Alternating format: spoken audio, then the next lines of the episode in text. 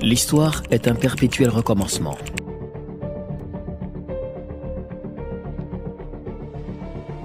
Dans la nuit du 6 au matin du 7 octobre, des bruits retentissaient la capitale haïtienne. Il s'agissait des foules en liesse qui jubilaient le départ d'Ariel Henry. À Pétionville, la foule se déchaînait.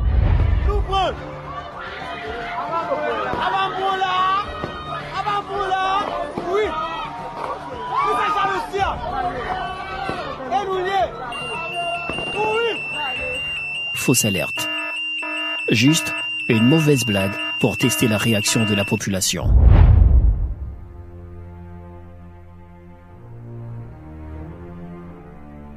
Mais que s'était-il passé ce soir-là? Selon Mahami Herald, une importante réunion a eu lieu entre Ariel et des membres de son cabinet ministériel.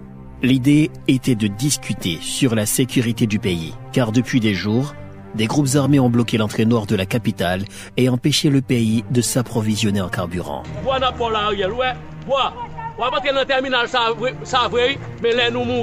Lors de cette importante réunion, Ariel s'entretenait avec ses ministres sur un document dans lequel il sollicitait l'aide de la communauté internationale sur le plan de sécurité. Le PM de facto a lancé un SOS à l'endroit de la communauté internationale. Incapable de faire face aux actions menées sur le terrain par les groupes armés, Ariel aurait compris que seule une intervention militaire étrangère était nécessaire au rétablissement de l'ordre dans le pays.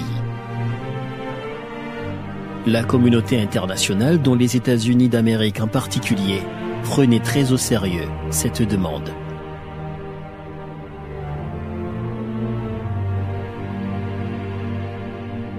L'histoire est un perpétuel recommencement. Port-au-Prince, Haiti, in 1915, chief city of an island nation torn by internal troubles.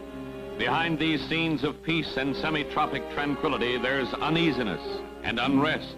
Le 28 juillet 1915, 330 Marines américains furent envoyés par le président des États-Unis, Woodrow Wilson. Raids. Ils débarquèrent à Port-au-Prince pour protéger les intérêts économiques américains. Cette occupation a pris fin le 1er août 1934 sous la présidence de Franklin Delano Roosevelt.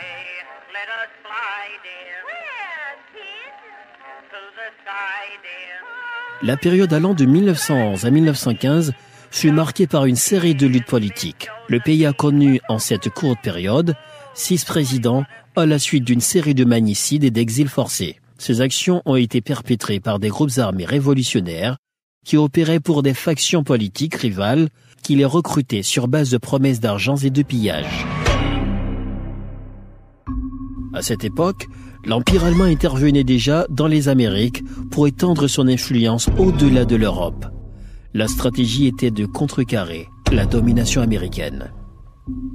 C'est ainsi que des investisseurs allemands s'intéressaient aux Caraïbes, notamment à l'île d'Hispaniola, qu'ils trouvaient stratégique dans la région, en raison de sa main-d'œuvre, de ses richesses abondantes et de ses ports. Mais tous ces investissements n'étaient que la face cachée d'un large réseau d'espionnage et d'intérêts militaires établis en Amérique latine et aux Caraïbes durant la fin du 19e siècle. Se sentant menacés par cette présence allemande en Haïti, les Américains débarquent pour protéger leurs intérêts. Les mêmes causes produisent toujours les mêmes effets. En 1991, Jean-Bertrand Aristide est assermenté et est devenu le premier président élu dans un contexte démocratique. 7 février 1991, pas qu'à empêcher dire, redire, dire, redire, 77 fois 7 fois. m'da Sept mois plus tard, l'armée l'a contraint de prendre l'exil. L'île était redevenue un enfer comme au temps de la dictature des Duvaliers. Aristide passait trois ans en dehors de son pays pendant que le régime militaire massacrait la population. Le 19 septembre 1994, Avec l'accord du Conseil de sécurité des Nations Unies, une force internationale de plus de 25 000 soldats des États-Unis et de 19 autres pays débarqués en Haïti dans le but de rétablir la démocratie après trois années de dictature militaire.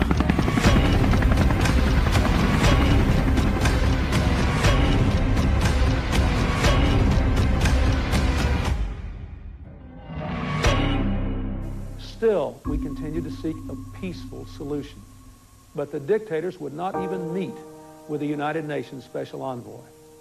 In the face of this continued defiance, and with atrocities rising, the United States has agreed to lead a multinational force to carry out the will of the United Nations. Dans cette intervention, William Jefferson Clinton justifiait l'envoi des troupes américaines en Haïti. Poland, which has so recently won its own freedom, Israel and Jordan, which have been struggling for decades Si le premier débarquement était une décision uniquement américaine pour protéger ses intérêts, le second, en 1994, eut lieu avec l'approbation du Conseil de sécurité de l'ONU. Mais bien avant l'arrivée des Yankees en Haïti, trois émissaires américains y étaient dépêchés pour conclure un accord avec le chef de la junte militaire, le général Raoul Cedras, l'ancien président américain Jimmy Carter, le général Colin Powell et le sénateur Sam Nunn.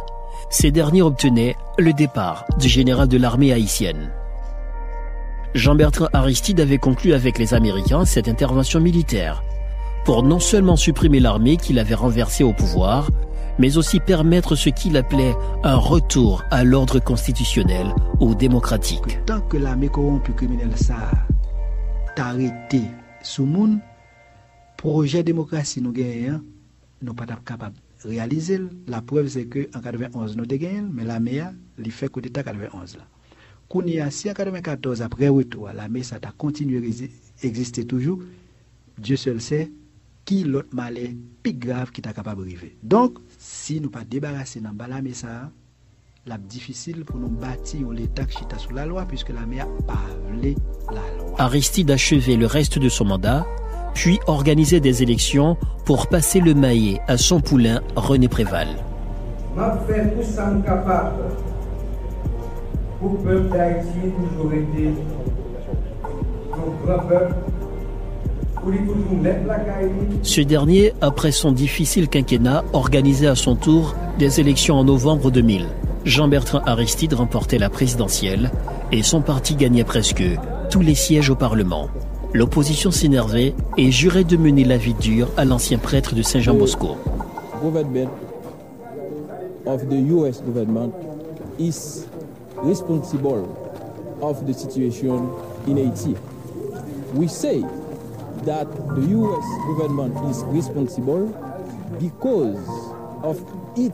complacency. Towards Aristide, a Democrat, he's a dictator. En 2004, Aristide quitta le pouvoir. Il accusait la communauté internationale. C'est connu, je ne fais que le redire. Monsieur Régis Debré, il était accompagné de Madame Véronique de Villepin. C'était ces deux personnalités françaises qui étaient venues au Palais national pour me le demander. Donc c'est connu. Les menaces n'étaient pas dissimulées, c'était clair et direct. Ou vous démissionnez ou vous pouvez être abattu. Juste avant le départ forcé de Jean-Bertrand Aristide, une insurrection menée par Guy Philippe prenait le contrôle de presque toutes les grandes métropoles du pays. Nous-mêmes, forces armées d'Haïti, nous pensons que nous trop de temps d'ailleurs pour répondre à l'appel. Nous dans tout le pays qui a passé misère. C'est pour ça, je dis, nous tous là, qui sommes membres forces armées d'Haïti, nous prenons décision pour nous venir collaborer avec Front Résistance Front National pour Résistance pour l'île après Cap Haïtien, les insurgés avaient mis le cap sur Port-au-Prince. Ils s'attendaient déjà à une résistance des forces pro-gouvernementales et des groupes armés qui protégèrent aussi le président Aristide. Mais le 29 février, tour de la matinée, avant que l'armée du Nord n'entre dans Port-au-Prince, Aristide avait déjà pris l'avion. Une nouvelle fois, Haïti allait connaître une autre intervention militaire composée des forces américaines, puis françaises et internationales. Ainsi, par la résolution 1542 du 30 avril, créant la septième mission de paix des Nations Unies en Haïti, la MINUSTA entrait en fonction le 1er juin de la même année. Elle prenait le contrôle du pays du 1er juin 2004 au 15 octobre 2017. D'autres missions onusiennes ont vu le jour après la MINUSTA. Mais le pays reste toujours instable.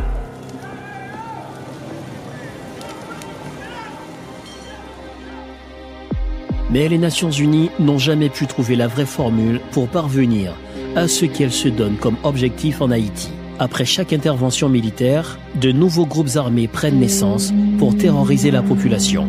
Ils sont devenus plus puissants, mieux armés pour défier même les forces de l'ordre. Le pays fait face à une montée en puissance des gangs depuis 2018, une situation qui réduit à néant tout l'appareil étatique. Kidnapping, viol, vol, fusillade, drogue. Les gangs font tout pour disparaître le pays avec la complicité des politiques et d'une frange du secteur économique. Aujourd'hui, l'État haïtien est conscient qu'il ne peut assurer la sécurité de ses citoyens.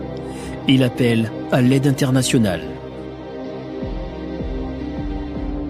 Dans la nuit du 6 octobre 2022, Ariel, qui détient un pouvoir monocéphale depuis l'assassinat de Jovenel Moïse, souhaite une intervention militaire en Haïti pour résoudre la crise. M'a demandé toute communauté internationale là, tout pays amis Haïti yo, pour coller avec nous, aider nous combattre. M'a demandé aide, accompagnement avec ses coups. Ariel fait face aujourd'hui à une population qui ne le voit pas d'un bon œil à la tête du pays. Certains pensent que son appel à l'aide internationale est une stratégie pour préserver son pouvoir sous le regard bienveillant des forces armées étrangères. Il y a là-bas une véritable guerre des gangs qui pour la population civile entraîne des enlèvements, des pillages, des violences. Et chacun a déjà l'habitude de craindre pour sa vie.